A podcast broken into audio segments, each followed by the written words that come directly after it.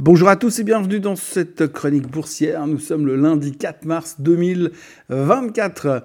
Une nouvelle semaine qui commence comme tous les lundis et comme tous les lundis, on peut se plonger dans la presse du week-end histoire de voir à quelle sauce nous allons être mangés.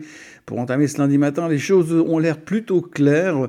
L'intelligence artificielle va sauver le monde euh, et nous faire exploser les marchés euh, pendant 10 ans en tout cas. Powell va parler et nous rassurer sur les baisses des taux à venir et les chiffres de l'emploi vont montrer que la faiblesse pour corroborer les espoirs qui seront fournis par le patron de la Fed. Pour le reste, nous devrions continuer à monter en se confortant dans le fait de savoir que nous ne sommes pas dans une bulle. Bref, un lundi sans histoire.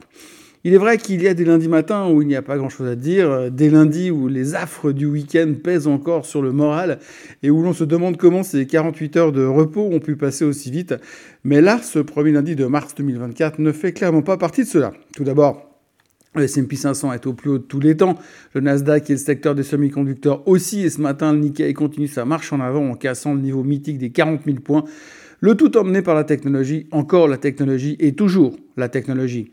Nous sommes pourtant bien conscients que la semaine risque d'être chargée puisque nous allons principalement nous nourrir de chiffres économiques et que ces derniers, en plus d'être importants par eux-mêmes, seront directement liés aux décisions que la Fed sera amenée à prendre durant ces prochains mois. Et puis surtout, cette semaine, il y aura Powell qui va parler et nous sommes tous quasiment persuadés qu'il va nous en dire plus sur ses intentions concernant l'avenir des taux américains.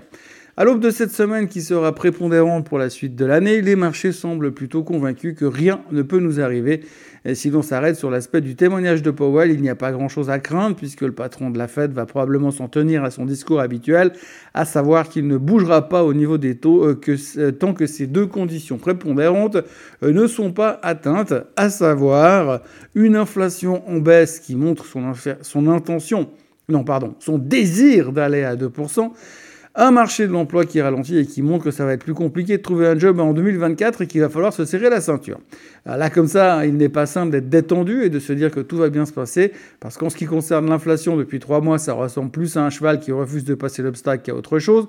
Je veux bien être résolument optimiste, mais me doper à la méthode Coué et hurler à tue-tête que tout va bien tous les matins, mais force est de constater que l'inflation ne semble pas vouloir baisser plus bas et le pétrole qui est en train de titiller les 80 dollars ce matin ne devrait pas forcément aider dans ce sens. Mais pourtant, Pourtant, tout va bien parce que le marché a une carte magique, un joker dans sa manche.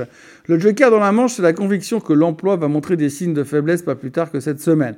Powell va témoigner mercredi et jeudi, et dans la foulée, il y aura les chiffres de l'emploi ADP, les jobless claims, et pour terminer, les non-farm payrolls. Et si l'on en croit la presse du week-end, les experts pensent que les planètes vont s'aligner dans les prochains jours, que l'emploi va montrer des faiblesses au niveau des genoux, et ensuite un bon tac de l'inflation dans les prochaines semaines, et la Fed n'aura plus d'autre choix que de baisser les taux en juin.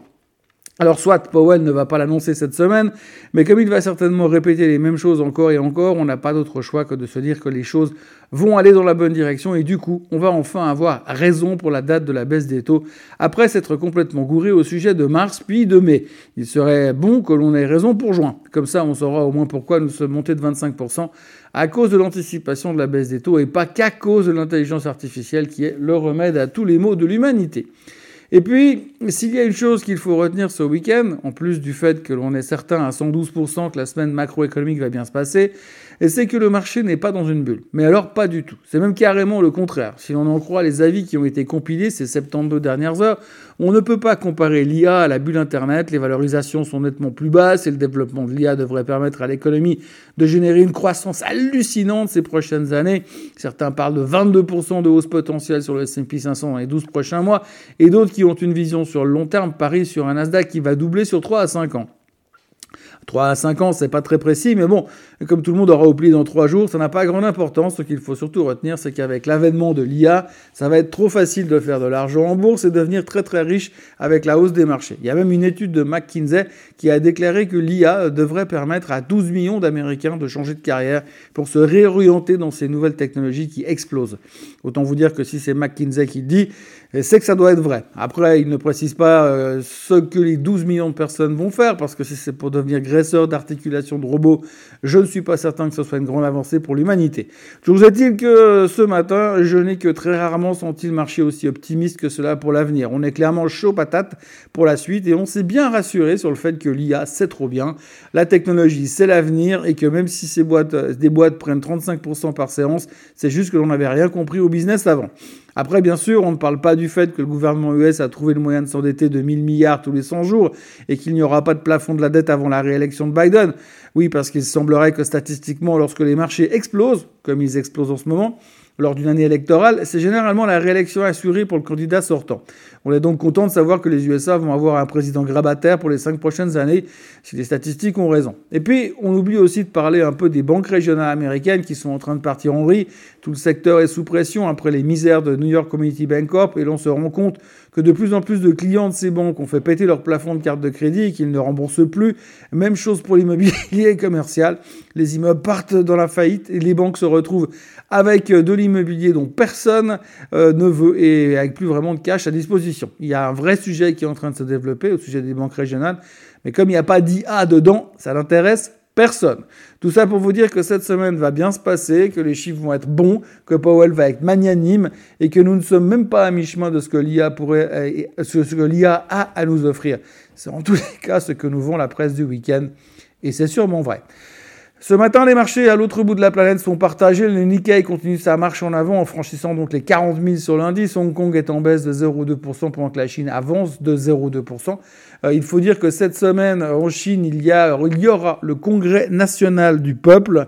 Euh, qui s'ouvrira ce mardi à Pékin et qui devrait déterminer la trajectoire de la plus grande économie d'Asie pour l'année à venir. La tension est donc palpable et le restera probablement tout au long de la semaine. Côté matières premières, le baril a touché les 80 dollars sur le WTI. On essaye de changer de dizaine. Et ce, même si ce matin, il est revenu autour des 79,90. Je vous le dis, attention, comme la dernière fois, tout le monde s'en tape du pétrole jusqu'à que soudainement il accélère à la hausse et ensuite on pleure parce qu'on est euh, le plein de la voiture coûte le prix d'un week-end à la montagne. Signalons au passage que l'OPEP+, qui regroupe l'organisation des pays exportateurs de pétrole et ses alliés, dont la Russie, prolongera les réductions de production au deuxième trimestre. C'est l'agence de presse saoudienne qui l'a annoncé ce week-end. Ça sent bon les 90 dollars sur le baril pour la driving season. Et pendant ce temps, l'or semble vouloir casser son canal latéral dans lequel il se trouve depuis 1000 ans. Peut-être que l'on va enfin le voir à 3000 dollars. Et puis du côté du Bitcoin, ça continue de monter. 63 400 ce matin. Mais selon euh, JP Morgan, la crypto-monnaie va se casser la gueule juste après le halving du mois d'avril pour revenir à 42 000. C'est quand même facile la bourse quand on sait exactement ce qui va se passer. Pour les nouvelles du jour, il faudra retenir que Supermicro, l'autre titre qui va révolutionner l'intelligence artificielle, va intégrer le S&P 500. L'annonce a été faite vendredi soir et le titre se traitait à 1020 après l'annonce en hausse de 12%. Mais connaissant l'engouement sur le sujet, on peut largement penser que ce soir, elle va clôturer à 1300 dollars. Au moins, du côté géopolitique, il y aura le Super Tuesday aux USA. 15 États vont tenir leurs élections primaires pour savoir qui seront les deux candidats qui vont s'affronter en novembre. Le suspense est à peu près aussi intense que dans un Grand Prix de Formule 1 en 2024, mais apparemment la presse s'y intéresse quand même. Et puis, on reparle de Viking Therapeutics qui pourrait bien devenir un gros joueur de la thématique de la lutte contre l'obésité après l'annonce récente de ses bons résultats de phase 2 sur son médicament en développement. Selon les experts, le produit fonctionnerait de la même manière que le Zepbound et Deli Lilly. La grande question est de savoir si Viking Therapeutics peut devenir un gros joueur ou s'ils vont simplement se faire bouffer par un plus gros poisson. Le titre se traite à 82 dollars et les plus bullish parlent de 120. Pour ce qui est des chiffres du jour, ça sera très maigre en ce lundi puisque l'on va se raccrocher uniquement au CPI en Suisse, au chômage en Espagne et à Patrick Harker de la fête de Philadelphie qui viendra nous donner son opinion sur l'avenir des taux et de l'économie US. À l'heure actuelle, les futurs sont en baisse de 0,09%, mais personne n'est inquiet puisqu'on nous a répété pendant tout le week-end que tout allait bien se passer. Il me reste donc à vous souhaiter un très bon début de semaine et on se retrouve demain pour la suite des événements. À demain et très bonne journée.